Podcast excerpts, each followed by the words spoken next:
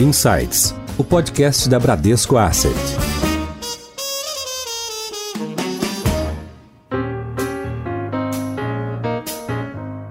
Olá, bem-vindos a mais um episódio do Insights, seu podcast semanal da Bradesco Asset. Estamos vivendo um cenário com as menores taxas de juros da história, o que tem levado a uma grande liquidez no mercado global e a uma busca por uma maior diversificação de investimentos. Por aqui não é diferente, e a cada dia os investidores procuram formas de diversificar os seus investimentos, tanto aqui no Brasil quanto no exterior. Nesse contexto, temos o desafio e a oportunidade de apresentar aos investidores experientes e aos que são novatos as melhores alternativas de investimento. Uma parte grande deste desafio está em áreas comandadas por duas de nossas convidadas de hoje, que também vão falar com a gente sobre o crescimento das mulheres no universo dos investimentos. Eu sou a Priscila Forbes e eu convido hoje para o Insights a Cláudia Mesquita, que é Head de Equity Capital Markets do Bradesco BBI. Cláudia, bem-vinda ao Insights. Oi, Priscila, muito obrigada. Nós que agradecemos. E eu chamo também a Juliana Larran, que é superintendente executiva de investimentos do Bradesco Private Bank.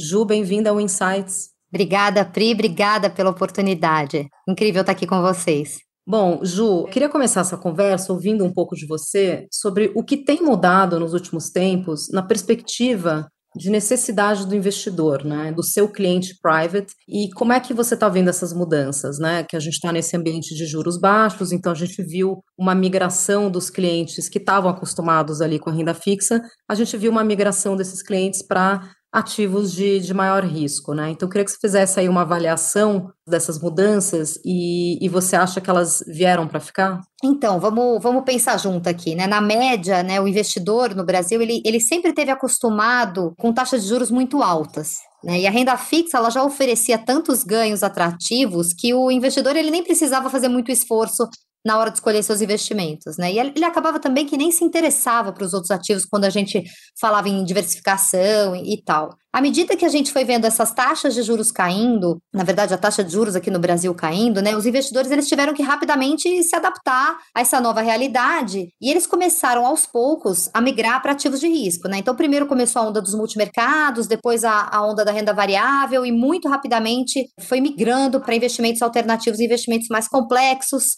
e às vezes, né, o investidor não tem tanto conhecimento daquele investimento, então são histórias que a gente vai ver mais para frente de como eles se comporta aí com essa volatilidade que esses investimentos adicionam, né? Além disso, acho que vale a pena uh, destacar, o, acho que a, o grande benefício dessa taxa de juros baixa foi que esse ambiente criou aí uma alternativa, um, um ambiente muito fértil para o investidor brasileiro olhar para outros mercados, principalmente o mercado internacional, que, que era um mercado que até então não fazia sentido, taxa de juros baixas e tal, mas com a taxa de juros baixa aqui no Brasil também, o investidor brasileiro começou a acessar diferentes classes de ativos e isso proporcionou para ele uma diversificação mais rica e muito descorrelacionada dos ativos locais, né? Eu acredito que esse sim, né, que esse, que esse movimento veio para ficar, e principalmente porque mesmo que o Banco Central aumente juros, né, a gente acredita que essa taxa de juros estrutural ela vai, vai continuar mais baixa do que os níveis históricos que a gente viu. Então, essa é um pouquinho da minha percepção. Legal, e isso também é, caminha junto com a trajetória que a gente viu na Bran,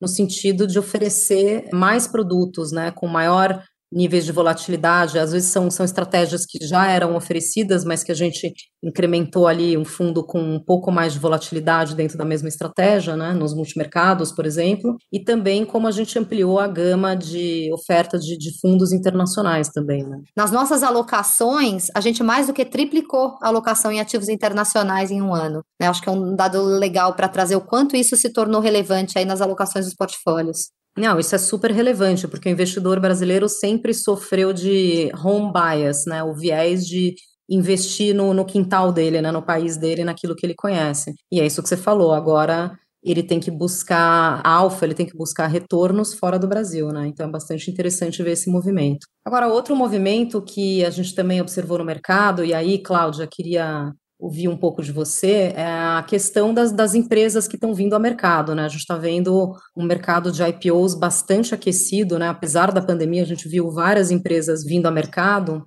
E então queria que você fizesse uma avaliação aí. Alguns IPOs foram emblemáticos, né, em termos de valores muito vultosos e também de setores que, que antes não, não eram representados na B3, né, na Bolsa. Então, queria que você comentasse um pouco sobre esse mercado aquecido? Sim, com todo esse aumento de liquidez que a Ju mencionou, é, isso proporcionou no ano de 2020, muito embora a gente tenha tido um período grave de pandemia, né, um, um período muito volátil da pandemia, é, essa liquidez por conta das taxas de juros mais baixas, né, e essa migração da renda fixa para renda variável, a gente viu um boom de IPOs né, em 2020. Então, foram 57 ofertas precificadas na, na sua totalidade, sendo 30 IPOs e 27 follow-ons, né? Para explicar para os nossos ouvintes, follow-ons são as ofertas subsequentes, né? Depois que a empresa já fez a primeira oferta de ações, que é o IPO, que a gente chama, né? O Initial Public Offering, a primeira oferta pública de ações, ela pode vir a fazer uma nova emissão que no jargão de mercado a gente chama de follow-on, né? Isso mesmo. É, então, em 2021, a gente já teve, nos dois primeiros meses do ano, 23 ofertas precificadas, sendo dessas 23, 17 foram essas ofertas públicas iniciais ou IPOs, como você bem colocou. Aí o restante foram as follow-ons ou ofertas subsequentes. Então, 2021 é um ano que tem tudo para continuar superaquecido, né? Mesmo tendo um aumento de volatilidade recente na economia do país ou na política do país, não só de forma uh, local como uh, global também, né? Mas para a gente ter em mente, acho que um dado aqui que vale destacar, se a gente somar as 40 transações mais as 23 que já passaram esse ano, dá mais do que a totalidade do ano todo de 2020. Se a gente for pensar na qualidade dos ativos e no tamanho dos emissores, né? Ano passado nós tivemos IPOs que foram precificados dentro da pandemia de 5, 8, 15 bilhões de reais que foi o caso, por exemplo, da Reddor, foi o caso, por exemplo, do Grupo Mateus, e foi o caso também, num volume menor, mas não menos relevante, né, do caso da Ambipar, foi o primeiro IPO que veio a ser precificado no início da pandemia. Né, logo ali uh, no momento de junho e julho. E olhando daqui para 2021, a gente vê uma preleção de alguns temas, né, de alguns setores já se antecipando a diversidade aí de novos setores vindo para a bolsa, né, como é o caso do setor de saúde, né, só do setor de saúde nessa janela de abril temos em, em torno de sete a nove ofertas que podem ser precificadas, é, o setor de tecnologia, que é um setor bastante emblemático, tem chamado bastante atenção do mercado como um todo, foram quatro ofertas precificadas aí em janeiro e fevereiro, a gente tem mais cinco ofertas para serem precificadas desse setor aqui na janela de abril, e isso acaba destravando né, outros emissores aí ao longo do ano que potencialmente vão vir nas próximas janelas. E a gente está vendo IPOs em setores que antes não, não, não eram negociados em bolsa, né? Você citou o caso da Ambipar, que é uma empresa de tratamento de resíduos, né? Então vai muito em linha com essas questões ESG que estão tão em voga no momento, né? Você citou bastante as, as, empresas de tecnologia, mas até setores dentro de, de varejo, né, subsetores no varejo. Foi o caso da Pets, né, varejo de artigos Pets, e a gente viu recentemente em Juei também, né? Então, bazar online. Então, como é que você vê isso? Isso é benéfico para o investidor, né? Não, perfeito, Pri. Acho que isso ajuda sim o investidor a tomar uma decisão em torno de diversidade, né, em torno de você é, diversificar o seu portfólio e em torno de novas histórias que podem adicionar novos níveis de risco para o seu portfólio. Então, isso tudo é benéfico. Os Estados Unidos e alguns países da Europa já contam com esses setores há décadas, né, e acho que o Brasil, a esteira aí dos países é, desenvolvidos, começa agora a olhar para esses setores com um novo olhar. Em alta. Outro fenômeno que a gente observou aí nos últimos dois anos foi o ingresso de novos investidores, novos CPFs na Bolsa, né? Mas quando a gente analisa esses, esses novos CPFs, até teve um aumento né, de mulheres investidoras. Por exemplo, em 2019 tinha 388 mil mulheres investindo na Bolsa. E esse número chegou a quase 850 mil em dezembro do ano passado. Mas se a gente eh, comparar com o todo, a representação das mulheres na Bolsa, das investidoras, investidoras ainda é 27%, né? Então, agora a gente está falando muito também de democratização dos investimentos, né? E de uma maior participação de mulheres não só na bolsa, mas tomando para si a liderança do orçamento familiar e da poupança familiar, né? E elas estão tomando a, as rédeas da questão dos investimentos familiares, né? Cláudia, essa democratização dos investimentos está chegando às mulheres da mesma forma que nós temos cada vez mais opções de investir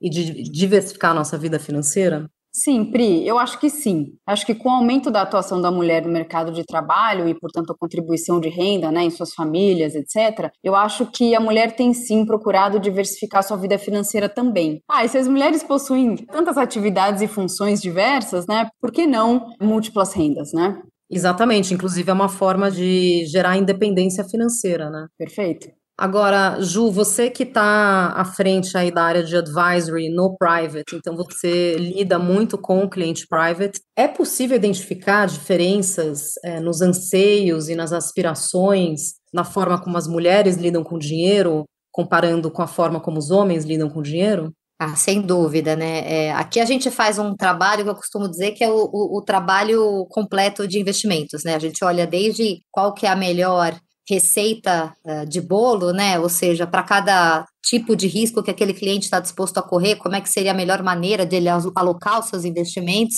E, e, isso representa, né? A gente preenche isso com quais são os produtos que a gente entende que são os, os produtos que fazem mais sentido para aquele cliente, e como é que a gente conversa um pouco sobre, dado aquele cenário econômico, por que, que é melhor investir numa determinada classe de ativo em, de, em detrimento de outra e tal. E isso, na verdade, os estudos mostram que representam 90% do retorno das carteiras no longo prazo. Trazendo trazendo para o universo do investimento das mulheres, elas tendem a analisar muito mais os investimentos antes de ir lá e sair investindo. Então, elas levam mais tempo para investir, mas elas tendem a, a, girar menos as carteiras. Então, elas acabam, né, é, no limite, investindo estrategicamente no longo prazo, da forma que nos parece mais adequada para trazer retornos mais consistentes. Os homens, por sua vez, tendem a ser mais alta frequência né? Acho, acho, que existe uma maior convicção é, na hora de fazer os investimentos e, a, e, a, e, isso resulta em alta frequência. alta frequência pode ser, obviamente, bem sucedida, mas também implica em muitos custos. Né?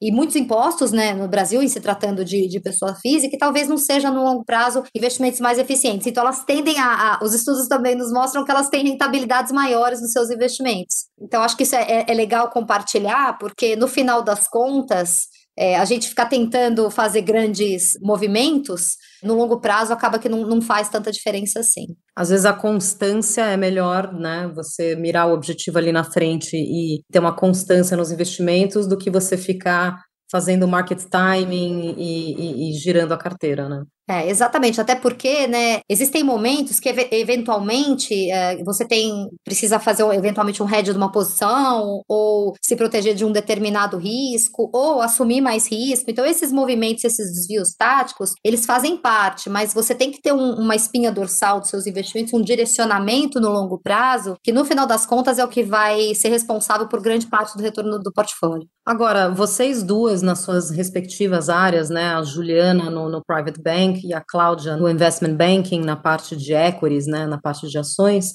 vocês são heads, né, de equipe, que a gente chama, que são pessoas que têm é, vários profissionais abaixo da sua liderança, né, na, na, estrutura. E no private, Ju, a gente sabe que tem uma, uma representatividade que é praticamente meio a meio, né, entre bankers, homens e, e mulheres já indo para o lado da Cláudia, ali no investment banking, tem uma participação menor feminina, né, Cláudia? Então, queria que você comentasse um pouco da importância que tem, é, até para as meninas que estão ingressando no, no, mercado, ingressando em investment banking ou em outras áreas, de ter uma, uma liderança feminina, dela enxergar a possibilidade dela ocupar aquele cargo como mulher, né? E se você teve isso na, na sua carreira, se você teve essa, essa inspiração acho que a gente vê menos uh, mulheres seniors ou mulheres em cargos de liderança dentro do IB, né, do que a gente vê em outras áreas, né? Por exemplo, desde o início da minha carreira, eu consigo contar em, em uma mão, né, o número de mulheres que,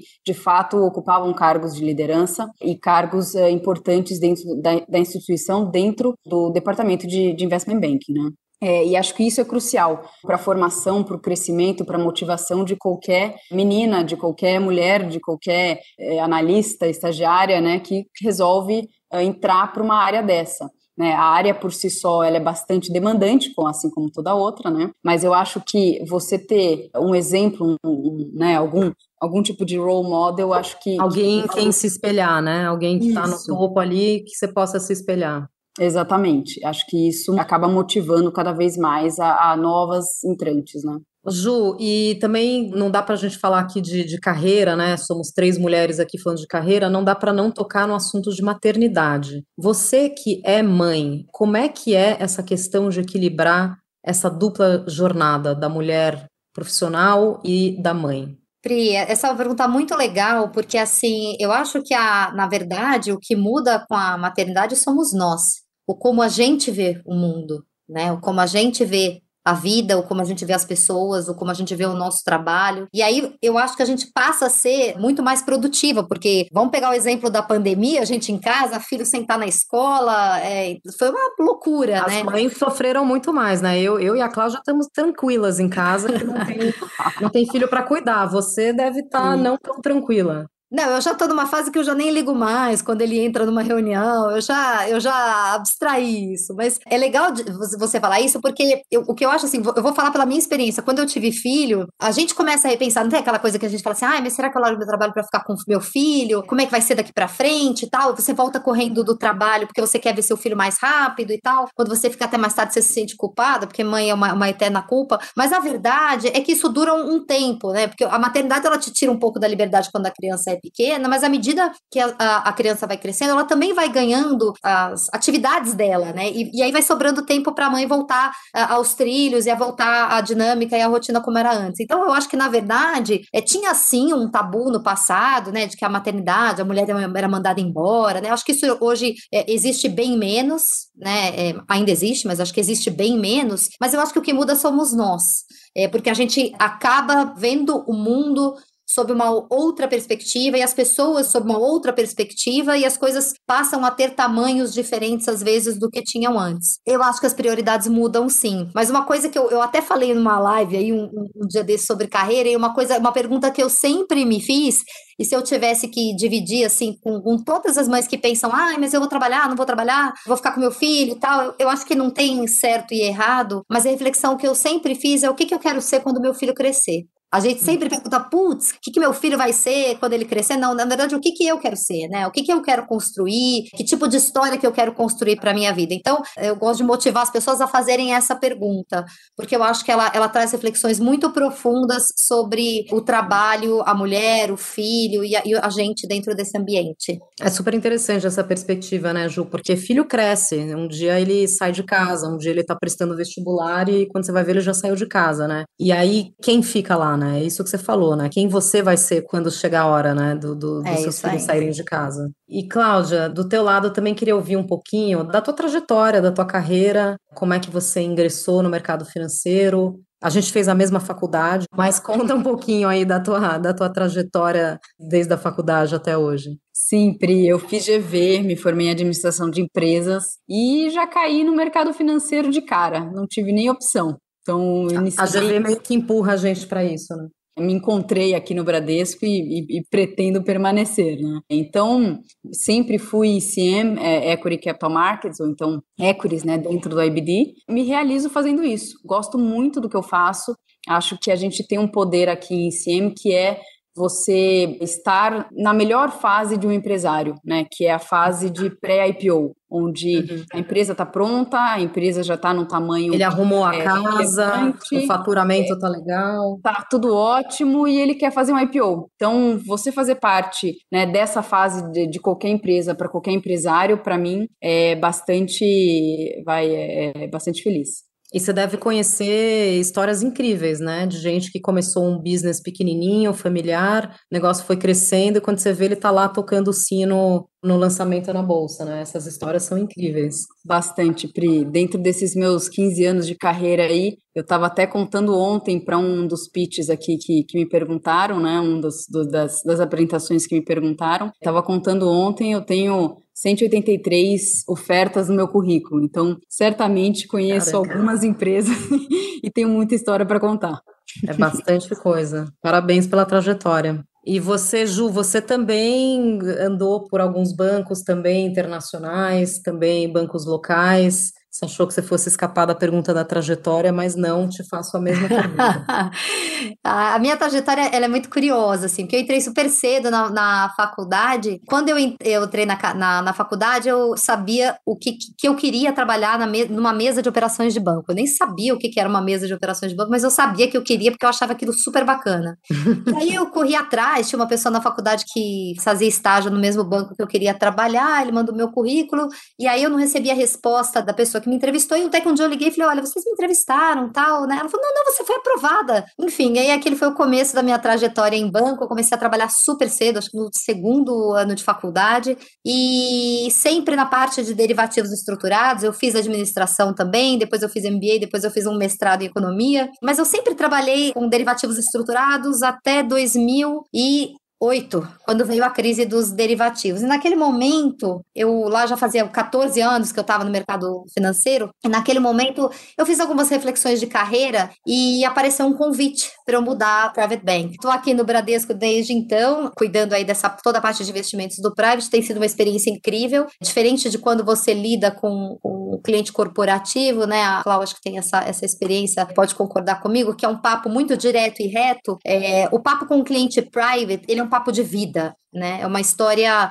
sobre como, ah, muitas vezes, né, como ele construiu aquele patrimônio, não é só eh, eh, it's not about money, sabe? Tem uma uhum. história por trás, né? Uma história de uma pessoa e são histórias incríveis que a gente ouve então, é, isso nos faz sentir cada vez mais responsável, sabe? Por como a gente fala, o que a gente faz com aquele cliente. A gente tende a ser cada vez mais diligente, porque a gente sabe a responsabilidade que a confiança desse trabalho deposita na gente. Então, é isso de uma, de uma forma super rápida, essa trajetória, e sou muito realizada e muito feliz é, com o que eu faço aqui no banco. É, vocês duas têm essa história desse contato com os empresários, né? Então, você na parte do, do private, os seus, muitos dos seus clientes são empre, empresários, né? E do lado da Cláudia também, né?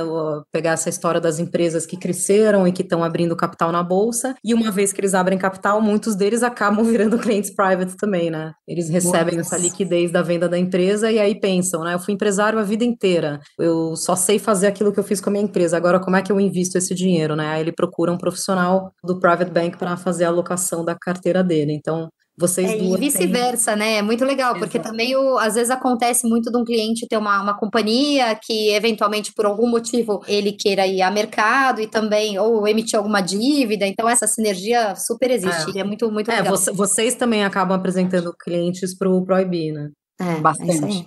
É isso aí. Em Foco. Agora falando de maneira um pouco mais abstrata, assim, a gente falou muito de carreira, da trajetória de vocês. Ju, você caiu ali em, banco desde o começo, Cláudia também. Essa também foi a minha experiência, eu também entrei em banco direto da faculdade e não saí mais do, do mercado, mas o que que inspira vocês? Então, começando com você, Ju, o que, que te inspira? Tem eh, duas coisas que hoje me inspiram no banco, né? É fazer o, o dia seguinte ser melhor do que o dia anterior, né? Trazer novidade, trazer coisas bacanas aí para os clientes e deixar. Eu, eu, falo que a gente, ao longo da vida, a gente vai sendo uma somatória das experiências que a gente teve, né? E eu, o que eu gostaria é de deixar para as pessoas que tiveram junto a mim, sejam elas profissionalmente, o pessoal que trabalhou comigo, deixar um, um legado bacana. Lembrarem de mim como alguém que, que foi bacana com eles e que foi parte do processo de evolução deles, porque certamente todos eles fizeram parte do meu processo de evolução, né? Então acho que, que é isso. Que legal. Cláudia, você, o que, que é a sua inspiração? Muito legal, Ju porque eu acho que é nessa linha também, né? É você, é eu no caso, né, poder mostrar que eu estou contribuindo né, para o time, para o banco, para a área. Eu acho que é crucial a gente trabalhar em time, né, é, o IB principalmente, o ICM principalmente, tem muitas frentes de lidar, né, todo dia para cada é, transação, para cada trabalho que a gente projeta, desenvolve, faz, etc. Então, a gente lida com muitas frentes, a equipe de sales, a equipe de research, a equipe do cliente, várias equipes do cliente, vários advogados, vários outros bancos. Então, à medida que eu consigo ver que eu de fato pude contribuir com qualquer coisa que eu possa contribuir, né, e isso ajuda o time, isso ajuda o grupo, eu acho que isso me inspira, isso me deixa feliz. Muito bom. Bom, a gente tem uma tradição aqui no, no Insights que é pedir para os convidados, né, no caso para as convidadas, dicas, pode ser de livro, pode ser de série, pode ser uma dica cultural, algo, já que a gente falou tanto de inspiração, algo para inspirar nossos ouvintes e, quem sabe, talvez até inspirar algumas jovens que estejam nos ouvindo e que tenham a curiosidade de ingressar no mercado financeiro. Então, Ju, começando com você, o que, que você manda aí de dica? Vamos pensar. De livro, tem um, um livro que eu, eu dei para uma pessoa e depois eu peguei, roubei, né? Peguei emprestado para uma pessoa muito querida. você deu e pegou de volta. Falei, falei, é, depois que você lê, você me empresta, né? Porque eu não, uh, na verdade eu comprei lá fora. E que chama The Joy of Leadership, que eu acho super legal, que fala sobre as, as coisas bacanas da liderança e tem a ver aí um pouco do que eu falei antes de sobre legado e tal, e, e o que, que a gente significa e vice-versa para os outros, né? Vou dar uma dica de uma série que também foi uma pessoa super querida que me indicou, que é uma série super curta, não tem muitos episódios, mas ela traz uma visão da vida muito legal, que chama Afterlife. Então, são duas coisas que representam pessoas e que têm um significado muito bacana para mim. Uhum. Ah, que legal. Conheço, já assisti. Muito legal mesmo, Ju. E eu, assim, acho que eu gosto de coisas leves, né? Quando não estou trabalhando, eu gosto de séries leves, de leitura leve. É, nada eu também, muito... eu sou bem para essa linha. nada muito rebuscado. E tem uma série que eu assisti recentemente no Netflix, que chama The Queen's Gambit, né? O Gambito ah, da Rainha. Ah, é muito bom. O Gambito da muito Rainha. Bom. É muito, muito bom, que ela é órfã, acho que em condições adversas ela soube pegar as oportunidades que apareceram e crescer na vida, etc. Então, adorei, acho que vale a pena. E é uma mulher. Ela tem uma genialidade, mas ao mesmo tempo uma fragilidade, né? É, é verdade. E é uma mulher perante tantos homens, né? Num uhum. mercado ali masculino. Imagina, o mundo do xadrez, né? Tem vários é. paralelos aí com, com o nosso mundo. É verdade. E aí, de leitura, tem um livro que eu terminei recentemente, que é um livro curto, assim, tem 210 páginas, não sei, chama Outliers. Ah, esse é muito legal também, com os gestores, né? Isso, exatamente. E aí eu acho que, a, assim, a, o que eu tirei desse livro é que, de fato, a gente o nosso sucesso depende de muitos fatores, né? Ninguém consegue uhum. fazer um sucesso sozinho, né? E você tem que, na verdade, criar suas oportunidades. Não necessariamente é o seu QI que é o mais importante, mas é o seu esforço né, que você faz para criar essas oportunidades e chegar onde você precisa.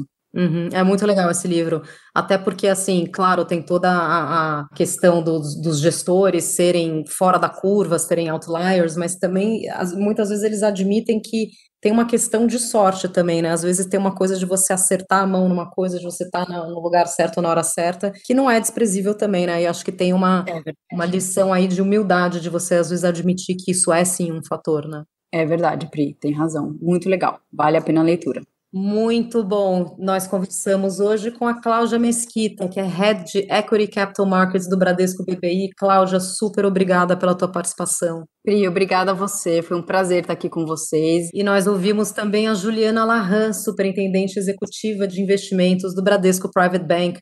Ju, muito legal tua participação aqui. Obrigada. Obrigada, Pri. Obrigada, Cláudia, pela companhia hoje. Foi muito legal bater esse papo com vocês. Obrigada, Ju, também. E quem nos acompanha aqui já sabe, toda semana tem um episódio novo no seu Insights. Até a próxima, tchau!